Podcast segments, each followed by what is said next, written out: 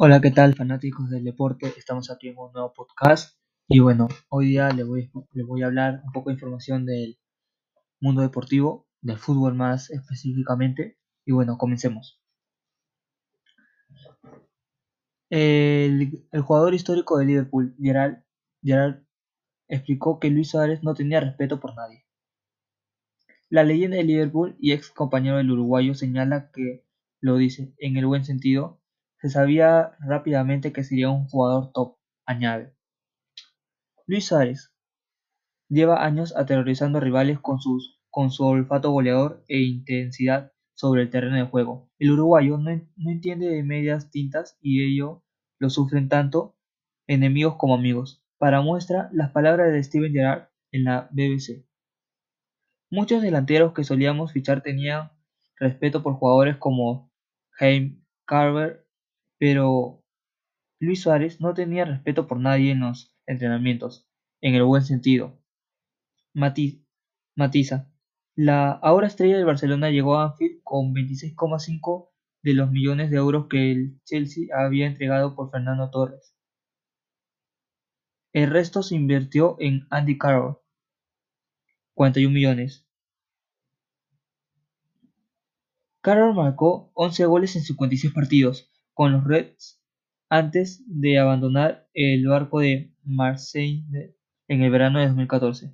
Camino de Londres por 17,5 millones a West Ham. Suárez lo haría un año después rumbo a Barcelona por 85 millones, 81 millones, discúlpenme, con 82 tantos y 47 asistencias en su, en su haber.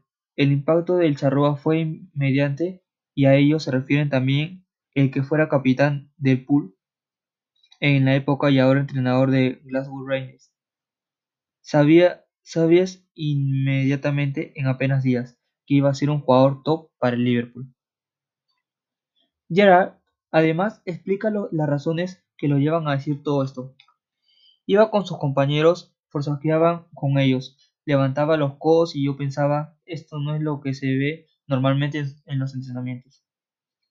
Normalmente ves mucho respeto, pero Luis aplastaría a cualquiera y colgaría a cualquier defensa de la pared en cualquier momento.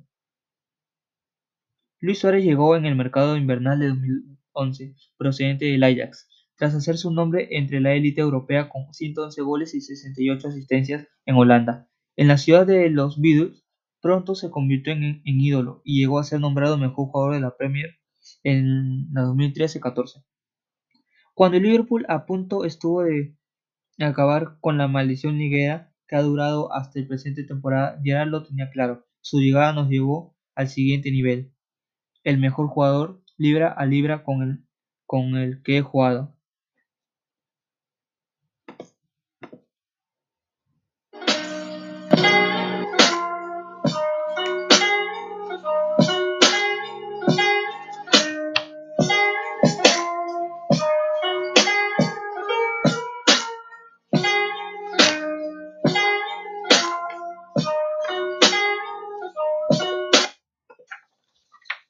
Hablando de otras noticias, estamos ahora nos vamos a Perú, a la Liga 1.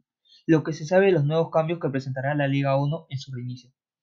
Se presentará más de un cambio de cara a lo que será el reinicio del campeonato local, en lo que también destacan el número de situaciones en un partido.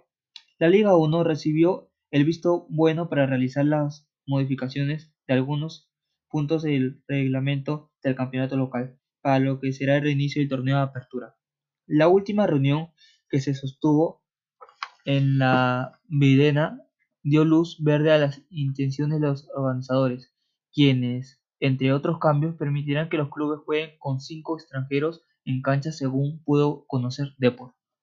Además, una fuerte cercana dio detalles sobre otros aspectos que se cambiarían en el, en el certamen, como la de que los equipos podrían realizar hasta cinco sustituciones en un encuentro y que la bolsa de minutos será reducida a 60 minutos por partido, para evitar perjudicar a los equipos de la Liga 1. Cabe destacar que los cambios de la Liga 1 propuso para el reinicio del campeonato se dio como iniciativa tras la paralización de actividades a causa de la propagación del coronavirus en el país. Sin embargo, aún nada está firmado, aunque está oficialización estaría por darse en los próximos días. Esta modalidad ya fue impuesta en diversas ligas, contando con una importante aceptación de los clubes participantes, lo que usando como respaldo para la propuesta que está muy cerca a concentrarse. El 7 de agosto fue la fecha elegida para que el balón vuelva a rodar en la Liga 1.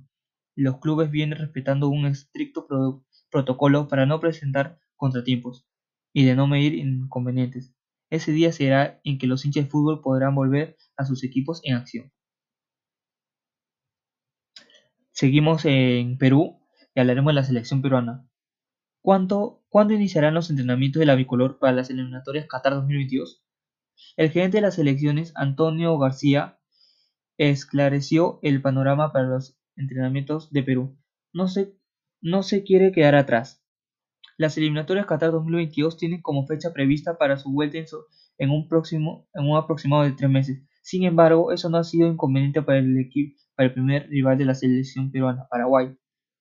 Empezará desde ya con los entrenamientos preparados este duelo en Asunción. Por lo mismo, la bicolor ya, ya tomando sus prevenciones considerará que para este entonces muchos de los jugadores que tienen militado en el exterior ya habrían tomado roce futbolístico en sus respectivas ligas. Ante ello, este miércoles el gerente de las elecciones, Antonio García, dio luces de, lo que será el retorno de los trabajos del cuadro nacional. El entrenamiento de la selección peruana estará prevista para el periodo FIFA de septiembre. La prioridad del profesor Ricardo Gareca es que jueguen, tengan actividad y que tengan fútbol, señaló el, gerente de la Federación Peruana de Fútbol en RPP Noticias. Asimismo, García indicó que este periodo de entrenamiento que la, que la habilita, la, la FIFA comprende entre el 1 y el 8 de septiembre, a lo que el técnico argentino Ricardo Gareca tendrá que ser bastante minucioso para poder elegir a los jugadores con los que quiere contar para esta primera fecha doble. Para esa fecha los jugadores que él considere tendrán que estar disponibles para la selección peruana que trabajará en la Videna, agregó. Por último, Antonio García precisó que si bien podrían existir chances de poder disputar amistosos previos al inicio de las clasificatorias, estas podrían quedar tan solo en intenciones considerando que el momento que se vive debido a la pandemia lo pondrá imposibilidad.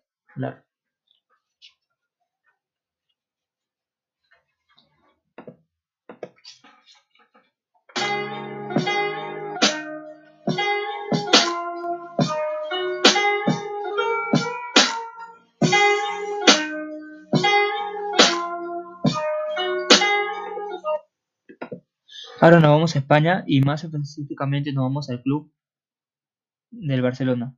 Cinco fichajes de Champions para el Barca, para el Barça. De Jong volverá tras su lesión. Sergi Roberto ofrece alternativas tácticas y Araujo, Ricky, Push y Ansu Fati ganan peso en una plantilla tan corta. El Barca afrontará la vuelta de los octavos de final de la Champions con renovadas energías y con el esfuerzo de algunos jugadores que hasta ahora por diversos motivos no habían tenido protagonismo o que han adquirido un rol distinto. Ese es el caso de De Jong. Lesionado en el tramo final de la liga, Sergio Roberto convertido en refuerzo de lujo en el centro de campo con su, recuperada posición de interior, o los tres futbolistas de la filial, Ricky Push, Ansu Fati y Araujo, que de repente dan profundamente la plantilla efectiva a Setien. Frankie de Jong fue sustituido en el transcurso del Mallorca y Barça. Primer partido de la, de la reanudación de la liga, en principio por una sobrecarga que acaba convertido en lesión muscular. El holandés no estuvo a disposición de Quique Setién hasta los dos últimos partidos de la liga, con que tuvo minutos, pero no comenzó como titular. Ahora en la Champions, De Jong se apunta a titular en una línea media sin Sergio Busquets ni Arturo Vidal, sancionados por acumulación de tarjetas junto al holandés. Es importante la aportación de Rakitic, Sergio Roberto y Puig. Son los cuatro centrocampistas disponibles de Setien a cara de, la, de, cara al compromiso ante Nápoles.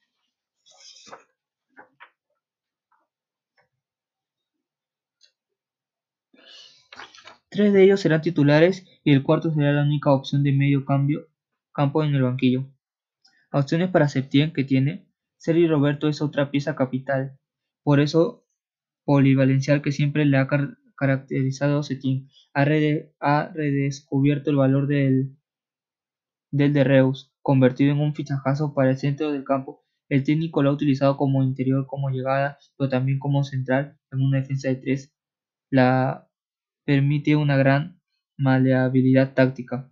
En el arco estaría Ter Stegen, de lateral derecho estaría Semedo, este, en los centrales estaría Piqué Lenglet, en lateral izquierdo estaría Jordi Alba, como mediocampista defensivo sería De Jong y los dos este los dos mediocampos sería Rakitic o y Sergio Roberto y en la delantera estaría Griezmann, Suárez y Messi.